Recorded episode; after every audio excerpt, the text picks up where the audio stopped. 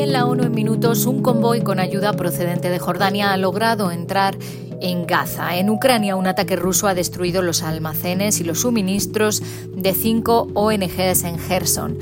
Y el turismo mundial ya está casi en los niveles previos a la pandemia. Un saludo de Beatriz Barral. El primer convoy con ayuda procedente de Jordania ha conseguido entrar en Gaza con 750 toneladas de alimentos.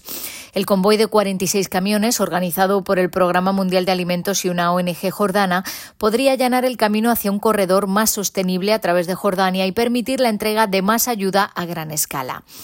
El establecimiento de un corredor a través de Jordania aumentará el flujo de ayuda y eliminará parte de la presión y la congestión a la que nos enfrentamos actualmente.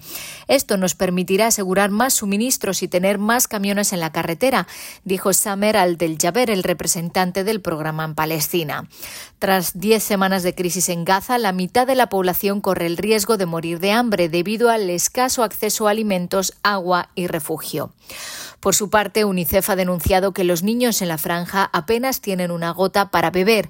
Los menores y sus familias tienen que utilizar agua de fuentes inseguras que están muy salinizadas o contaminadas, lo que les pone en un grave riesgo de contraer enfermedades. En Ucrania, la coordinadora humanitaria condenó los ataques de este jueves contra instalaciones humanitarias en Gerson. Me horroriza la noticia de que otra oleada de ataques indiscriminados de la Federación Rusa ha dañado hoy instalaciones y suministros críticos, dijo Denis Brown en un comunicado. En total, al menos cinco ONG han visto destruidos sus almacenes y los suministros. Los bombardeos también han dañado viviendas y un centro sanitario y han dejado heridos a civiles. Brown recuerda que los ataques indiscriminados contra zonas civiles están prohibidos por el derecho internacional humanitario. La ayuda humanitaria es un salvavidas para cientos de miles de personas en Gerson asolada por la guerra, añadió la coordinadora.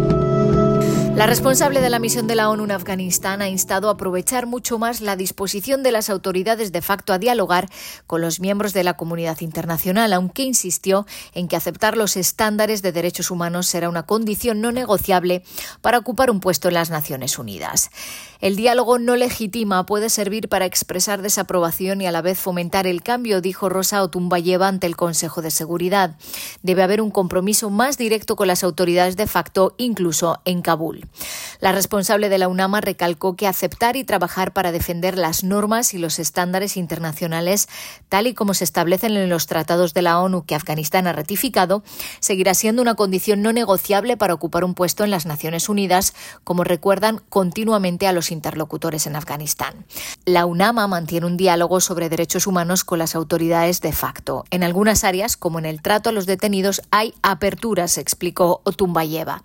Vemos que muchas de las autoridades de facto, dijo, están abiertas a un mayor compromiso con la UNAMA y a buscar un conocimiento de las normas de derechos humanos. El turismo internacional va camino de recuperar casi el 90% de los niveles previos a la pandemia a finales de este año, según los últimos datos de la Organización Mundial del Turismo. Se estima que 975 millones de turistas viajaron internacionalmente entre enero y septiembre de 2023, lo que supone un aumento del 38% respecto a los mismos meses de 2022.